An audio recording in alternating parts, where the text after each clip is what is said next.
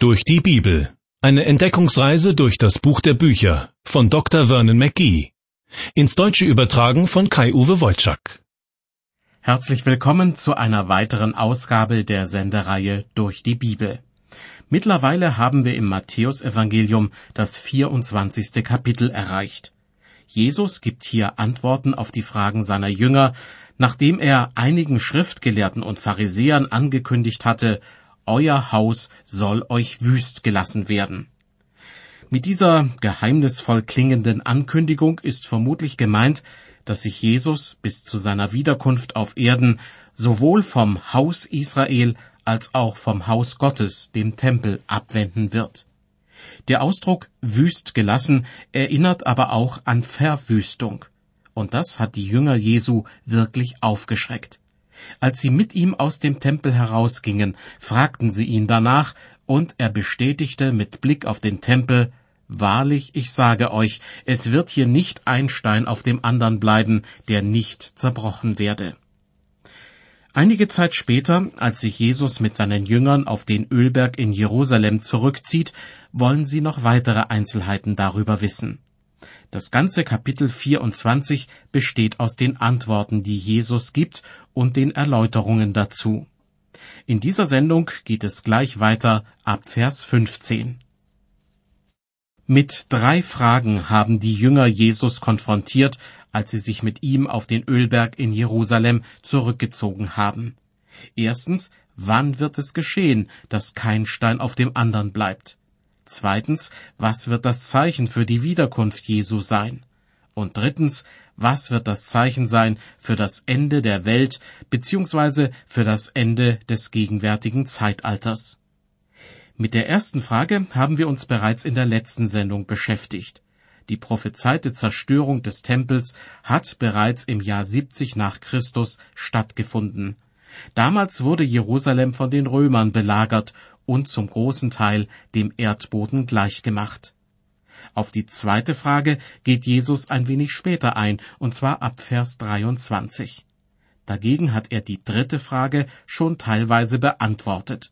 Was wird das Zeichen für das Ende des gegenwärtigen Zeitalters sein?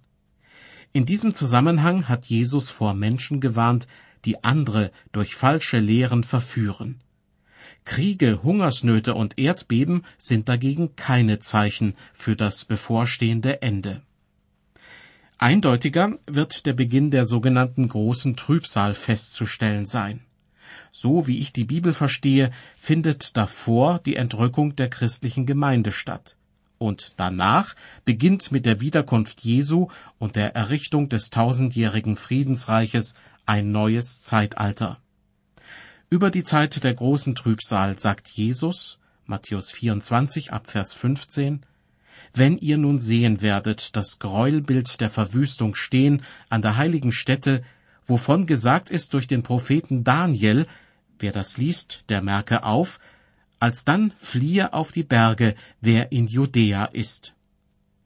Als erstes gilt es hier, die Frage zu klären, was mit dem Gräuelbild der Verwüstung gemeint ist. Im Buch des Propheten Daniel werden zwei solcher Gräuelbilder genannt. Einmal im Zusammenhang mit dem syrischen König Antiochos Epiphanes.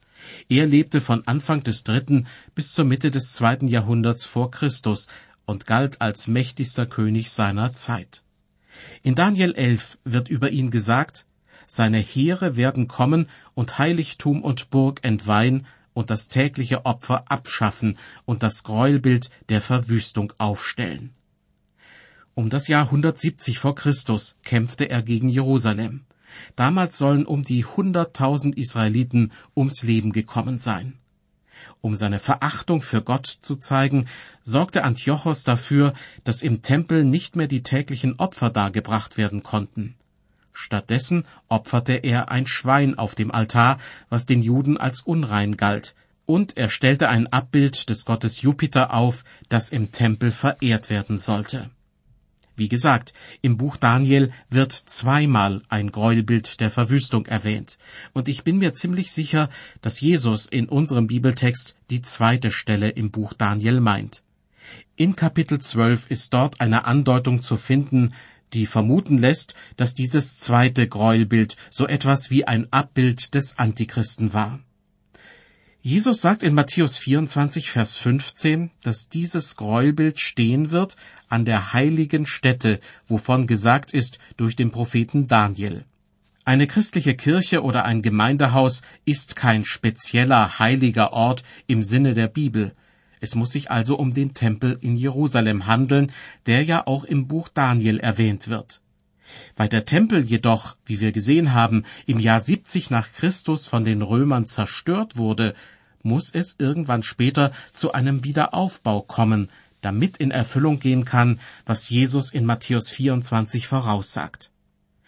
Ich möchte an dieser Stelle betonen, dass ich mir nicht sicher bin, ob das alles so stimmt, wie ich es eben dargestellt habe. Es könnte sein, dass Jesus auch etwas anderes gemeint hat, obwohl sein Hinweis auf das Buch Daniel ziemlich eindeutig ist. Davon abgesehen halte ich aber auch nicht Ausschau nach diesem Gräuelbild der Verwüstung oder nach dem Antichristen. Tatsächlich gibt es Christen, die sich ständig fragen, ob dieses oder jenes nicht bereits ein Hinweis darauf sein könnte, dass der Antichrist bereits sein Unwesen treibt. Doch meines Erachtens wird die christliche Gemeinde entrückt werden, wenn die große Trübsal beginnt und der Antichrist in Erscheinung tritt. Allein aus diesem Grund brauche ich keine Angst davor zu haben. Wie es auch sei, ich sehe meine Aufgabe als Christ ohnehin nicht darin, auf den Antichristen oder auf dieses Gräuelbild der Verwüstung zu achten, sondern, wie es im Titusbrief heißt, wir warten auf das wunderbare Ereignis, wenn die Herrlichkeit des großen Gottes und unseres Erlösers Jesus Christus erscheinen wird. Zurück zu unserem Bibeltext aus Matthäus 24.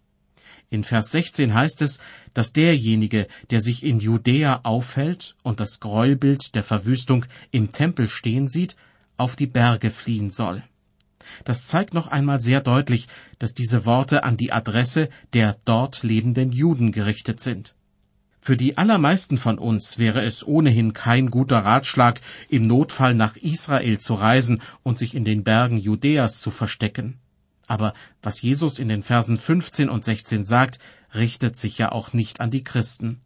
Die werden zu diesem Zeitpunkt bereits in den Himmel entrückt sein. In den folgenden Versen werden noch weitere Zufluchtsorte für die Menschen in Israel genannt, für den Fall, dass das Gräuelbild der Verwüstung in Erscheinung tritt. Vers 17.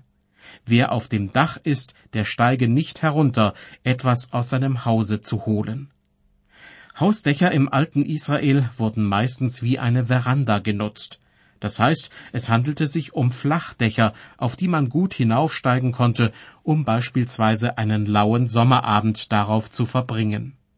Auch dieser Vers ist speziell auf die Situation der Menschen in Israel zugeschnitten, die die große Trübsal miterleben werden.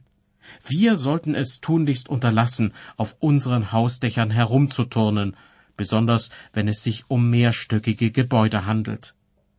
Vers 18 des Weiteren sagt Jesus, wer auf dem Feld ist, der kehre nicht zurück, seinen Mantel zu holen. Dieser Vers richtet sich an Menschen, die in der Landwirtschaft tätig sind. Wenn ein Bauer oder ein Knecht morgens ohne Mantel aus dem Haus geht und dann merkt, dass es zu kalt wird, dann sollte er keineswegs nach Hause zurückkehren, sofern er davon erfahren hat, dass dieses unheilvolle Gräuelbild der Verwüstung aufgetaucht ist dann soll er lieber zusehen, dass er sich in Sicherheit bringt. Weiter mit Vers 19. Jesus sagt, Weh aber den Schwangeren und den Stillenden zu jener Zeit. Das Wort weh am Anfang dieses Satzes ist nicht als Drohung zu verstehen, wie etwa in Kapitel 23, wie euch, Schriftgelehrte und Pharisäer. Hier ist es ein Ausdruck des Bedauerns. Denn diese Zeit wird besonders schlimm werden für schwangere Frauen und für Mütter, die ihre Kinder stillen. Ja, möglicherweise wäre es in dieser Situation sogar besser, überhaupt keine Kinder zu haben. Vers 20. Bittet aber, dass eure Flucht nicht geschehe im Winter oder am Sabbat. Auch an diesem Vers merkt man, dass die Menschen jüdischen Glaubens angesprochen sind, die den Beginn der großen Trübsal miterleben werden. Denn hier ist vom Sabbat die Rede. Dieser jüdische Ruhetag fällt jeweils auf den Samstag. Christen haben dagegen zumeist den Sonntag als Ruhetag und gehen auch am Sonntag in den Gottesdienst. Denn es war ein Sonntag, an dem Jesus Christus von den Toten auferstanden ist. Weiter mit Vers 21. Denn es wird dann eine große Bedrängnis sein, wie sie nicht gewesen ist vom Anfang der Welt bis jetzt und auch nicht wieder werden wird. Je nachdem, an welche Bibelübersetzung man gewöhnt ist, wird die große Trübsal auch als große Bedrängnis oder große Drangsal bezeichnet. Alle diese Bezeichnungen klingen ein wenig altmodisch und sperrig. Aber anscheinend gibt es keinen anderen Begriff, der so richtig deutlich macht, worum es geht. Schließlich sagt Jesus, dass die Zeit der großen Trübsal oder Bedrängnis einzigartig und zugleich schrecklich sein wird. Nicht vergleichbar mit anderen Zeiten der Not, die es in der Weltgeschichte schon reichlich gegeben hat. So betrachtet mutet es übrigens seltsam an, wenn manche Christen darüber diskutieren, ob sich die Christenheit gegenwärtig gerade in der Zeit der großen Trübsal befindet. Ich sage Ihnen nur, Sie würden es garantiert merken, wenn es so wäre. Denn Jesus sagt, dass diese Zeit schlimmer sein wird als alles bisher Dagewesene. Positiv ausgedrückt, auch wenn die Zeiten für Christen nicht immer leicht sind, solche Zeiten hat es immer wieder mal gegeben. Ich lese Vers 22. Jesus sagt, und wenn diese Tage nicht verkürzt werden, so würde kein Mensch selig werden. Aber um der Auserwählten willen werden diese Tage verkürzt. Was Jesus hier nur andeutet, nämlich dass wirklich schlimme Ereignisse bevorstehen, wird im Buch der Offenbarung in schonungsloser Direktheit angekündigt. Dort heißt es, dass während der großen Trübsal ein Drittel aller Menschen auf Erden umkommen wird. Ein weiteres Viertel stirbt bei einem anderen Ereignis. Einfach unvorstellbar. In Kapitel 6 der Offenbarung wird in einer Vision die Ankunft der vier apokalyptischen Reiter angekündigt. Der auf dem roten Pferd kündigt Blutvergießen durch Krieg an, der auf dem schwarzen Pferd Hunger und der auf dem fahlen, blassen Pferd, dass die Weltbevölkerung dezimiert wird. Lange Zeit wurden diese Visionen von den Reitern als Überspitzung angesehen. Ja, manche Bibelausleger des 19. und auch noch des 20. Jahrhunderts haben sogar von Übertreibung gesprochen. Doch seitdem 1945 die ersten Atombomben über Japan abgeworfen wurden, sind die Kritiker solcher Bibelstellen ruhiger geworden. Niemand kann behaupten, dass es durch den Einsatz moderner Massenvernichtungswaffen zu den vielen Todesopfern während der Zeit der großen Trübsal kommen wird. Aber manches aus dem Buch der Offenbarung, was wie eine bloße Fantasterei anmutete, ist längst in den Bereich des Menschenmöglichen gerückt. Ein kleiner Trost steckt dennoch in der Voraussage, die Jesus in Matthäus 24 macht. In der zweiten Hälfte von Vers 22 heißt es ja, um der Auserwählten willen werden diese Tage verkürzt. Gott möchte nicht, dass diese Menschen womöglich in den Selbstmord getrieben werden. Inzwischen hat Jesus zwei der Fragen, die seine Jünger ihm gestellt haben, beantwortet. Die Frage, wann die Stadt Jerusalem und der Tempel zerstört werden und die Frage nach dem Ende des gegenwärtigen Zeitalters. Jetzt folgt Nummer drei. Was wird das Zeichen sein für dein Kommen? So haben die Jünger Jesus gefragt. In den Versen 23 bis 51 folgt eine ausführliche Antwort. Ich lese ab Vers 23. Jesus spricht zu seinen Jüngern, Wenn dann jemand zu euch sagen wird, siehe, hier ist der Christus, oder da, so sollt ihr's nicht glauben denn es werden falsche Christusse und falsche Propheten aufstehen und große Zeichen und Wunder tun, so dass sie, wenn es möglich wäre, auch die Auserwählten verführten. Siehe, ich habe es euch vorausgesagt. Was hier gesagt wird, hat auch für uns heute Bedeutung. Immer wieder gibt es Menschen, die behaupten, wahre Wunder vollbringen zu können. Manche sagen angeblich die Zukunft voraus, andere machen Kranke gesund. Einige behaupten, mit göttlicher Vollmacht ausgestattet zu sein. andere berufen sich auf kosmische Kräfte oder ähnliches. Aufgrund der eben gelesenen Bibelverse sollten wir uns jedoch vor Augen halten, der nächste, wirklich große Wundertäter, der seinen Auftritt auf Erden hat, ist nicht Christus, sondern der Antichrist mit seinen Propheten. Deshalb ist Vorsicht geboten, wenn jemand mit Zeichen und Wundern an die Öffentlichkeit tritt.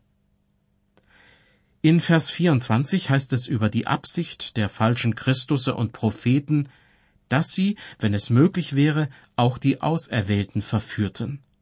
Wer sind diese Auserwählten? Die Bibel nennt grundsätzlich zwei Gruppen von Menschen, die auserwählt sein können. Die Auserwählten aus dem Volk Israel und die Auserwählten aus der christlichen Gemeinde. Wer in diesem Vers gemeint ist, erschließt sich aus dem Gesamtzusammenhang.